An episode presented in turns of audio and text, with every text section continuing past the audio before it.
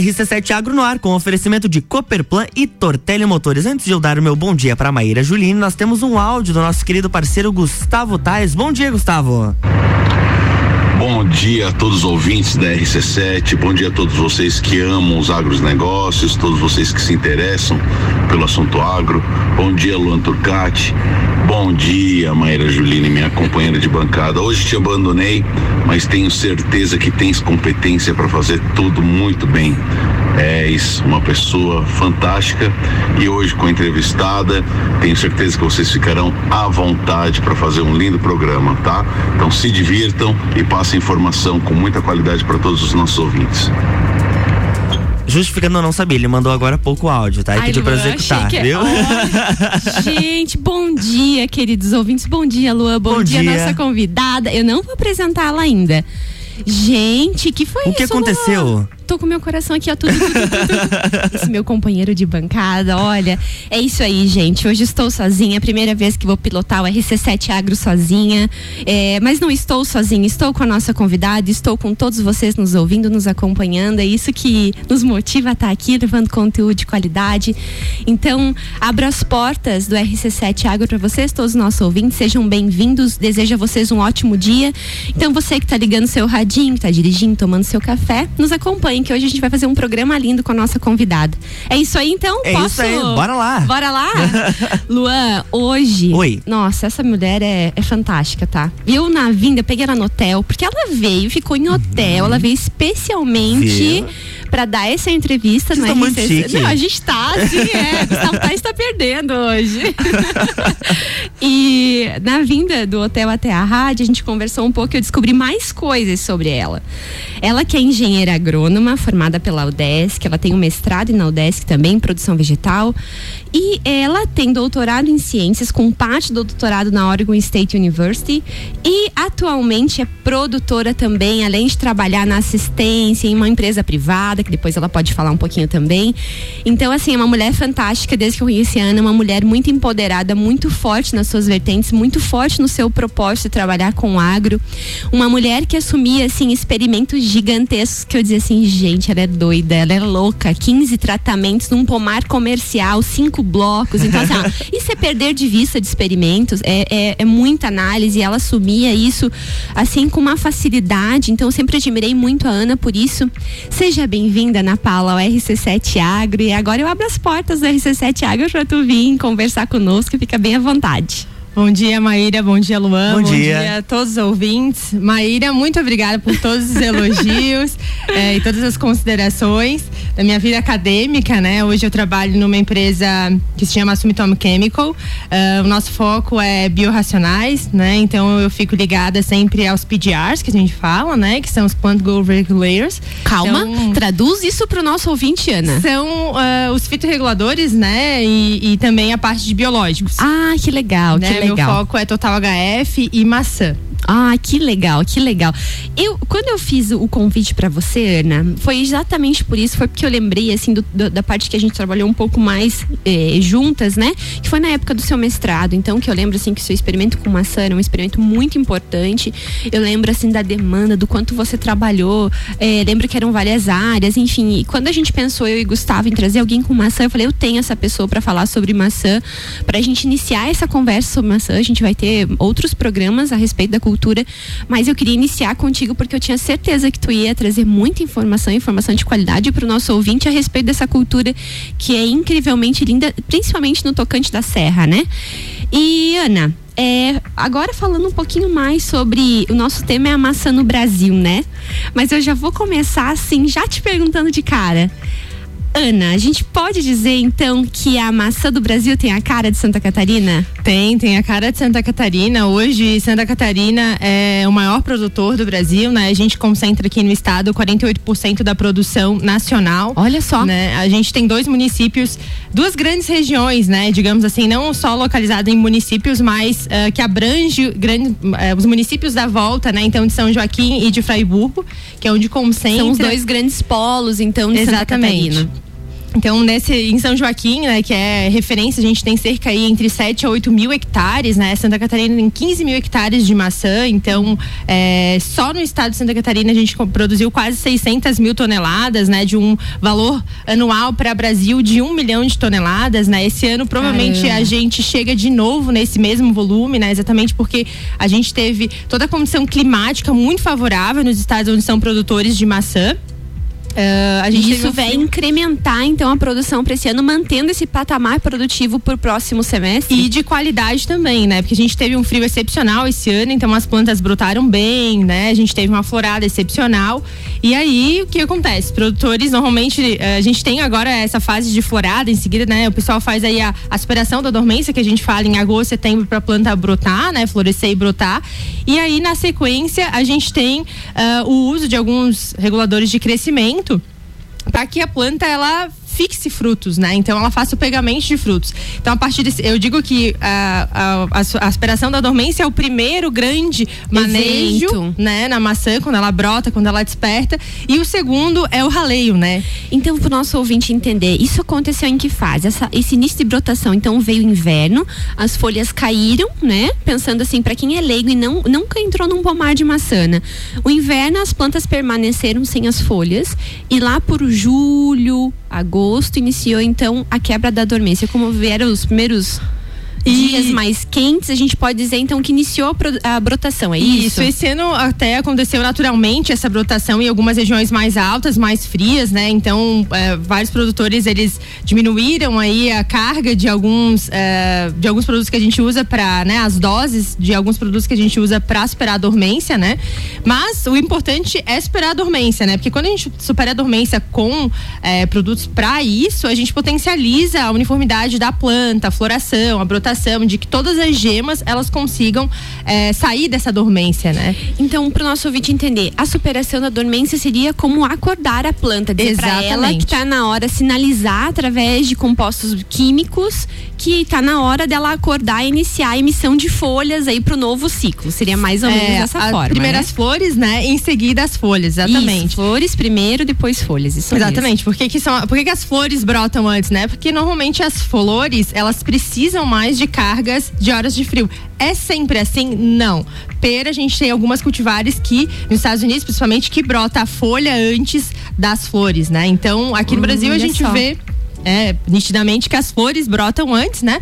E aí a gente faz então, todo o manejo de pegamento e em seguida a gente começa a fazer o raleio químico, que é mais ou menos o momento que a gente está vivendo agora, né? Ah, nos pomares a gente está vivendo o raleio manual, então já foi feito o raleio químico, né? Uma, duas, três vezes, isso vai depender da condição é, que o pomar tem, de anos anteriores, de qualidade fitossanitária daquela planta, de vigor, de porta-enxerto, de solo, de local, de clima, naquele, né? Na, naquele microclima, daquele pomar.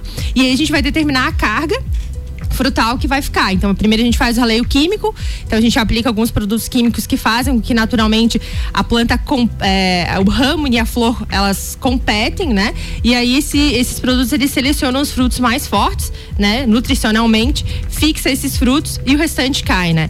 E a gente faz o repasse manual, que é o que está acontecendo agora nos pomares, né? Então, tanto aqui em Santa Catarina quanto no Rio Grande do Sul, a gente está finalizando, é, na, maioria da, na maioria dos casos, né? A gente está finalizando o raleio o raleio manual já, né? Tá.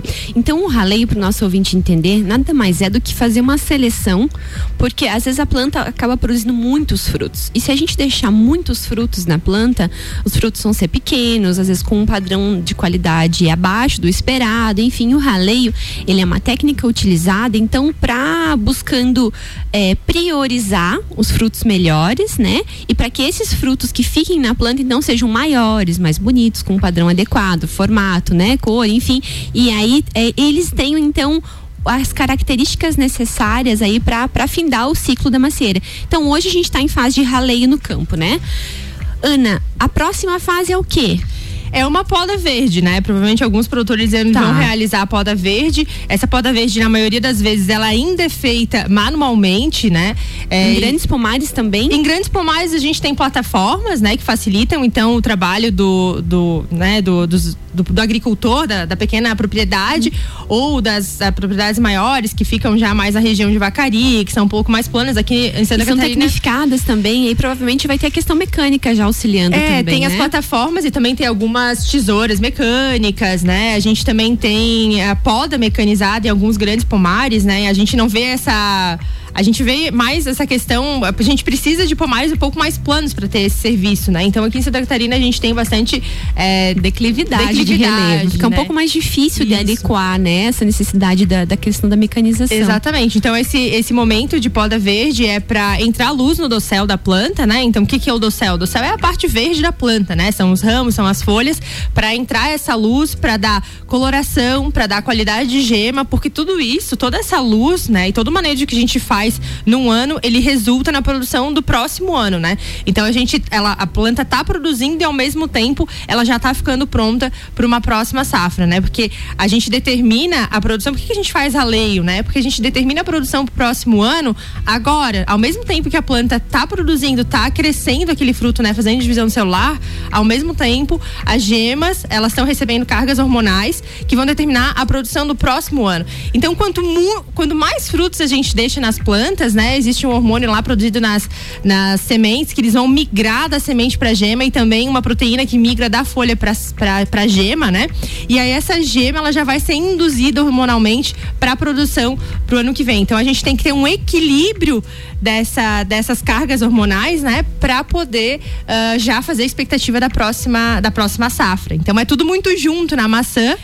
É, e entender que é um processo muito cíclico, né? Então, esse ano você prepara já a planta para o próximo ciclo. Então, esse ano você vai colher a safra 21, 22, mas você está preparando a safra 22, 23. É exatamente, isso, né? Exatamente, exatamente isso, né? Ana, mas eu vou deixar agora uma pergunta no ar e enquanto isso a gente vai pro break. Olha só.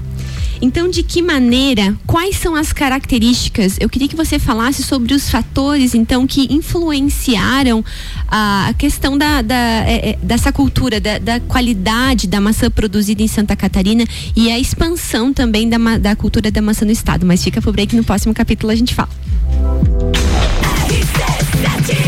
RC7712, RC7 Agro no ar, no, aqui no Jornal da Manhã, com oferecimento de Tortelli Motores, a sua revenda estil para lajes e região, e Cooperplan, Cooperativa Agropecuária do Planalto Serrano. Muito mais que compra e venda de sementes e insumos. Aqui se fomenta o agronegócio.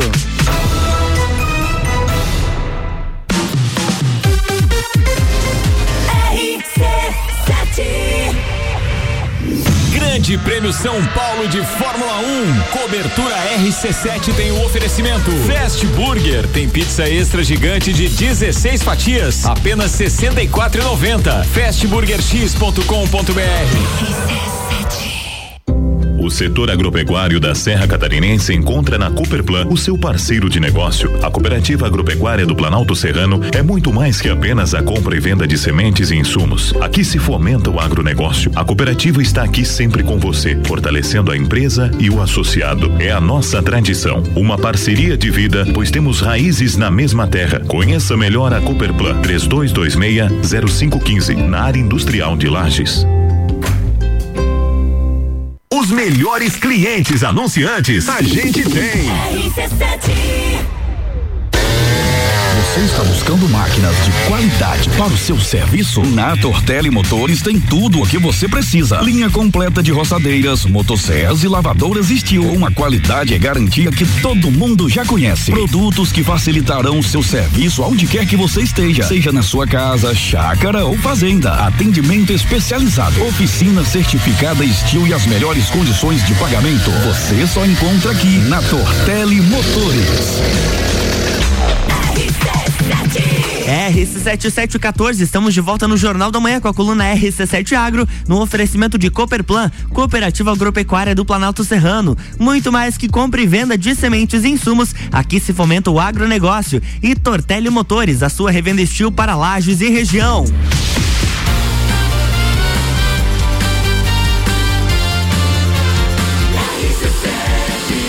A número 1 um no seu rádio tem 95% de aprovação. Jornal da Manhã.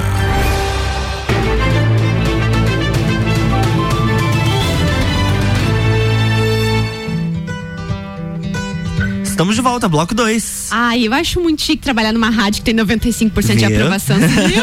Coisa boa. Gente, eu sou Maíra Juline, pra quem tá nos ouvindo, pra você que está no carro, levando os filhos pra escola, tomando seu café, aos nossos queridos ouvintes, amigos, tem, tá iniciando aqui na rádio, um 12 andar, um, um nascer do sol um pouco tímido. Sejam bem-vindos a essa linda terça-feira. Eu sou Maíra Juline e hoje estou pilotando a RC7 Agro sozinha. Nosso querido Gustavo Agro Tais me abandonou no dia de hoje, mas estou aqui fazendo o meu melhor por esse programa no dia de hoje. E Espero... está um espetáculo esse Ai, programa. muito obrigado, muito obrigado. Espero aí é, é, completar as expectativas do meu querido companheiro de bancada. Mas hoje, pessoal, hoje a gente trouxe uma pessoa de longe, a Ana Paula de Lima, ela que veio lá de P, dormiu em hotel aqui em Lages, veio especialmente para dar essa entrevista.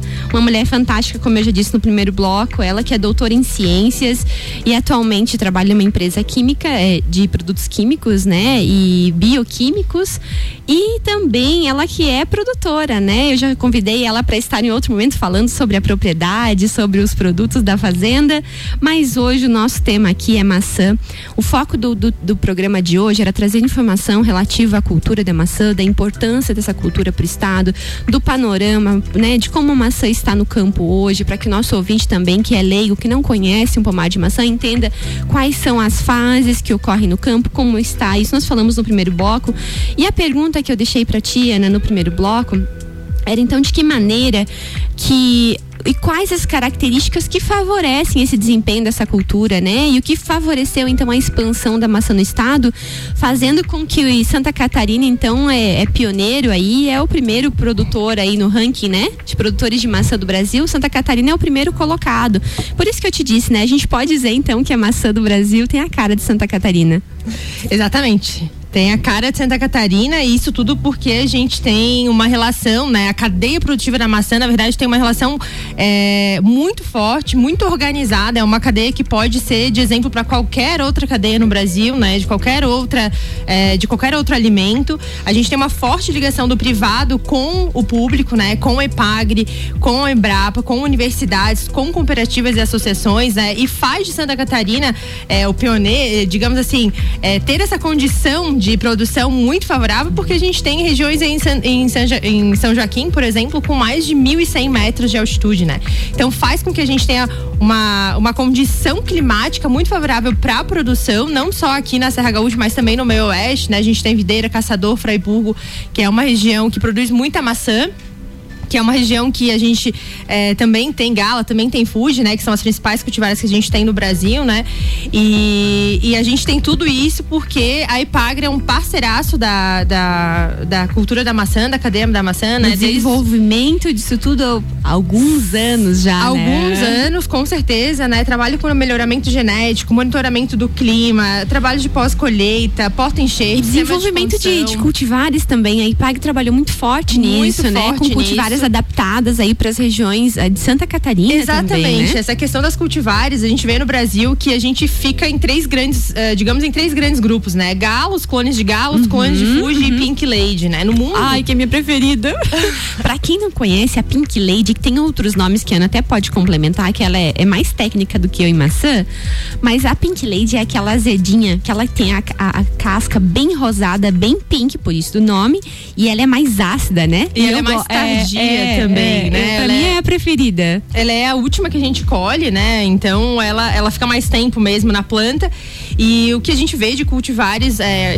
A Ipagre, ela tem cultivares tanto para regiões mais frias quanto para regiões mais é, mais que, de certa de- forma consegue é, favorecer, né, para que todas as regiões do estado então consigam produzir maçã. Exatamente. Considerando que São Joaquim e Fraiburgo têm suas diferenças em clima, altitude, Tem, sim. né? Regiões então, com essas cultivares adaptadas facilita então o, o- o manejo, a produção e aí vem É, porque a gente precisa, pra produzir maçã, horas de frio, né? Então a planta, quando ela cai a folha, ela tá sinalizando que ela tá em dormência. A partir desse momento, ela vai acumular horas de frio, né? E tem algumas regiões que são produtores, como Caxias do Sul, como é, Antônio Prado, IP, que produzem maçã e não, não recebem toda essa carga de frio, né? Então essas maçãs é, saem da Ipagre e elas vão, elas saem daqui de São Joaquim, né? Elas saem de Caçador, que é onde tem os pesquisadores que fazem melhoramento genético de maçã, e elas podem ser produzidas tanto no Paraná, em regiões mais quentes, né? Na Pal- é, Palmas, Lapa, é, Campo do Tenente, são Já regiões... porque são cultivares, então, adaptadas para uma menor, um menor volume de horas de frio, digamos assim. Exatamente, né? A gente, tem, a gente tem várias novidades da Epagre, a gente tem é, Mona Lisa, Mona Lisa não é tão nova, 2019, né? Luísa, mas a gente tem Dayana, a gente tem Helenice, Venice, são cultivares que estão aí, né, pra gente usar, pra gente é, verificar assim na nossa condição climática, eu quero ser produtor de maçã, na minha condição de climática, qual que é cultivar que se adaptar melhor, né? Porque nos Estados Unidos, por exemplo, eu- como eu tive a oportunidade de estudar lá, o que a gente vê, né? Por exemplo, Estados Unidos e Nova Zelândia são duas referências no mundo de que produzem várias cultivares, né? Ou várias variedades, né? Entre cultivares e variedades tem, Tem uma diferença. diferença. que a gente pode explicar o que, que é.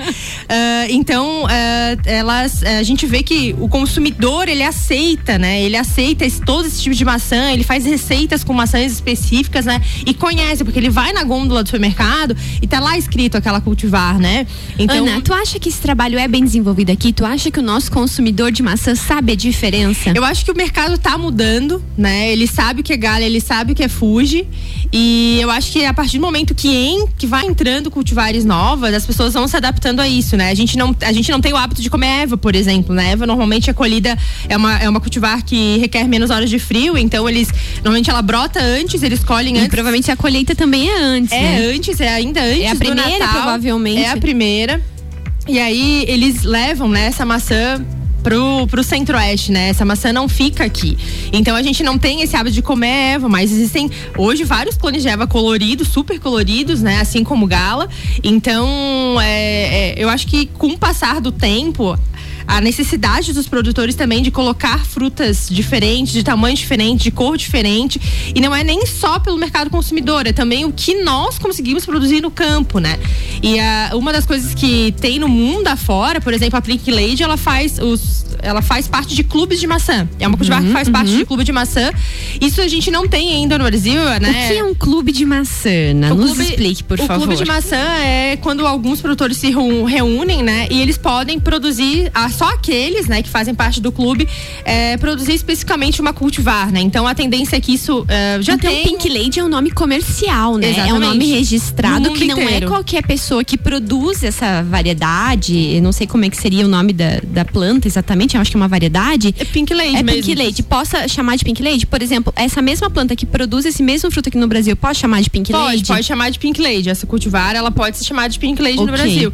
Mas ah, o que eu quero dizer é assim, os clubes, eles favore eles, eles trazem novidades, né? Eles trazem cultivares novos. Então, já tem indícios aí de que ali no Rio Grande do Sul, Vacaria tem a formação de clube de maçã, né? Porque a gente teve várias, várias introduções de materiais importados, então é, a legalização de estudo a gente é, é preciso, né? Isso vai acontecer, é uma tendência não só para maçã, mas para várias outras culturas dentro do Brasil que a gente tenha cada vez mais Que legal também que esses clubes estão vindo para formar uma identidade para o produto, né? E explicar também para o consumidor final a diferença. Então, a diferença de você escolher uma variedade A ou a variedade B, o porquê da escolha delas e a diferença que existe entre elas. Então, acho que também essa essa mobilização do setor, bem como você falou, não só no sentido de aumentar os patamares produtivos, manter qualidade, é, aumentar as áreas produtivas, no sentido do incentivo ao produtor,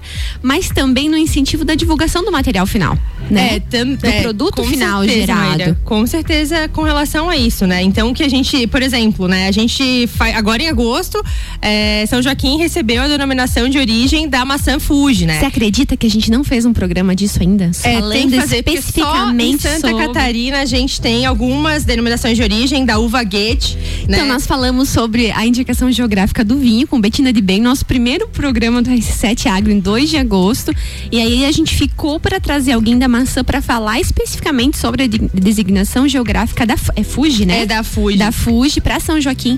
E aí ah, foram passando os programas e a gente não trouxe. Mas Ana, a gente pode fazer um comentário aqui, aproveitar já dar um spoiler desse futuro programa, que na verdade para quem é, não está, não, não não ouviu o programa com a Betina de Bem, da mesma forma com que aconteceu a indicação geográfica do vinho para São Joaquim, recentemente nós tivemos a indicação da maçã Fuji para São Joaquim também.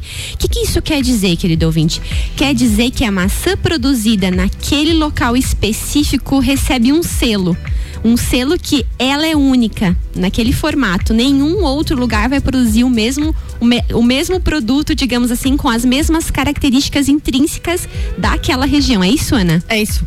A, a maçã Fuji, ela tem uma singularidade de única de cor, de formato, de sabor, né? Que é tudo isso é favorecido pela amplitude, pela, desculpa, pela altitude, né? De mais ou menos 1.100 metros que fica eh, esses produtores em São, São Joaquim, Joaquim. né? Então não é só ali, eh, não é só São Joaquim, né? E abrange os municípios então de Bom, Jesus- Bom, Bom Jardim da Serra, Urupema, Urubici e Painel, né? E Santa Catarina tem outras denominações, né? A gente tem a banana de Corupá, a gente tem o queijo serrano, Queijo serrano tem o- também. os vinhos de Uhum. altitude, tem o mel de melado da Bracatinga, né? Que várias vezes já saiu aí em reportagens na televisão.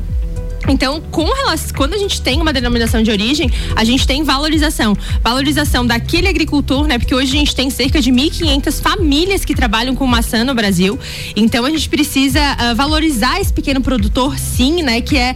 Eles estão agrupados em cooperativas. As cooperativas hoje no, no, em Santa Catarina é a rainha da cooperativa, né? Tem cooperativa no estado inteiro. Mas isso é uma mobilização muito bonita que favorece. Ontem a gente falou bonita, sobre muito cooperativismo. Organizada, Organizada. Faz toda a diferença pro pequeno produtor, né? Pra agricultura familiar é muito importante. Hoje, quem move a agricultura em Santa Catarina é a agricultura familiar e não é diferente Perfeito. no caso da Perfeito. maçã. Existem várias empresas grandes? Sim, várias, né? Mas a gente tem o exemplo de Santa Catarina, na região de Fraiburgo, na região de São Joaquim, quem trabalha e move é a cultura, né, a cadeia produtiva da maçã é o pequeno agricultor, né? Então, as cooperativas, elas fazem toda a diferença com certeza nessa população, né? Pra elas estarem presentes no campo, pra elas terem a renda dela, E também para organizar trabalhar. o setor, para que o agricultor saiba onde entregar o seu produto, Exatamente. tenha uma, uma comercialização garantida, porque de nada adianta, bem como o Gustavo comentou no programa anterior, nada adianta você ter o produto lá e não conseguir entregar o teu produto, não conseguir comercializar.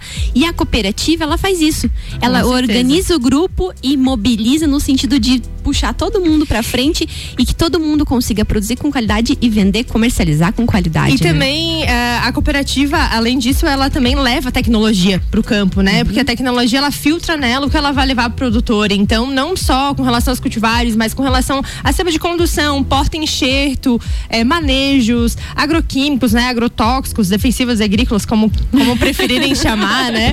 Eh, então, a, a- a cooperativa, como ela organiza, ela, ela também promove vários benefícios para o agricultor, né? E com certeza a agricultura familiar em Santa Catarina, desde a maçã, da avicultura, a suinocultura, é muito importante para o nosso estado, né? Concordo. E que recado lindo que você deixou. Exatamente isso. Nós fizemos um programa é, no início da, ainda da- do RC7 Agro, eu e o Gustavo, em que nós enfatizamos números a respeito da, da agricultura familiar. E é muito bonita essa mobilização, não só a nível de Santa Catarina, mas a nível de Brasil para várias culturas. Ana, já estamos nos encaminhando para o final do nosso programa. Eu queria assim, uma fala bem rápida, que nós temos apenas três minutos, uma fala bem rápida sobre expectativa de safra 2021-2022 para maçã. É muito boa, né? A gente provavelmente vai bater o mesmo recorde de passar de um milhão de toneladas no Brasil, né? Então Santa Catarina deve beirar também os 500 mil, quase 600 mil toneladas, Devemos né? nos manter com o primeiro. Com certeza, com certeza eu tenho, eu acredito que sim. Essa safra, esse ano foi um ano muito bom de frio, né? Então tem tudo para ser uma safra de fruto grande, de fruto com cor, né? Então antes que termine o programa, eu quero agradecer a Maíra eh, pelo convite, né? A Obrigada. rádio pelo convite também, eh, deixar um grande abraço para todos os meus eh, engenheiros agrônomos, beijos, profissionais, né, que fomentam essa cadeia da maçã, que é importante a gente ter muitos agrônomos focados nisso, que trabalham para a maçã, que trazem tecnologia, que desenvolvem toda essa cadeia, né? Todos os órgãos públicos e privados que também fomentam essa cadeia, associações e cooperativas, né? É importante a gente ter isso tudo muito organizado para ser exemplo, para a gente poder exportar o nosso fruto, para ele sempre ter qualidade, né? E sempre buscar o melhor, porque a Santa Catarina, como a gente falou, né? Ela é movida pela agricultura familiar, pelos pequenos produtores, existem sim as grandes empresas, mas ah, a gente também tem que pensar né, na agricultura familiar, que é muito importante. O Brasil é referência em agricultura familiar, né? É exemplo no mundo. Então, deixar o meu grande abraço para todos os produtores de maçã da Serra Gaúcha e também do meio oeste eh, de Santa Catarina. Obrigada, Maíra, pela eu que oportunidade. agradeço, eu que agradeço, Ana, pela sua vinda, pela sua disposição em se deslocar lá da fazenda, deixar as atividades da fazenda, do seu trabalho, da empresa, para vir até aqui dar essa entrevista para nós. Muito obrigado. Foi enriquecedor, tenho certeza, não só para mim, mas também para os nossos ouvintes, para os nossos amigos que nos acompanham. Agradeço a tua presença, desejo a todos uma ótima terça-feira. RC7 Agro está no ar e nós nos vemos na segunda-feira, dia de feriadinho, né, Luan? Mas nos vemos, nos vemos, estaremos por aqui. Uma ótima terça-feira a todos. Isso aí, na próxima segunda-feira tem mais RC7 Agro aqui no Jornal da Manhã, com oferecimento de Cooperplan e Tortelli Motores.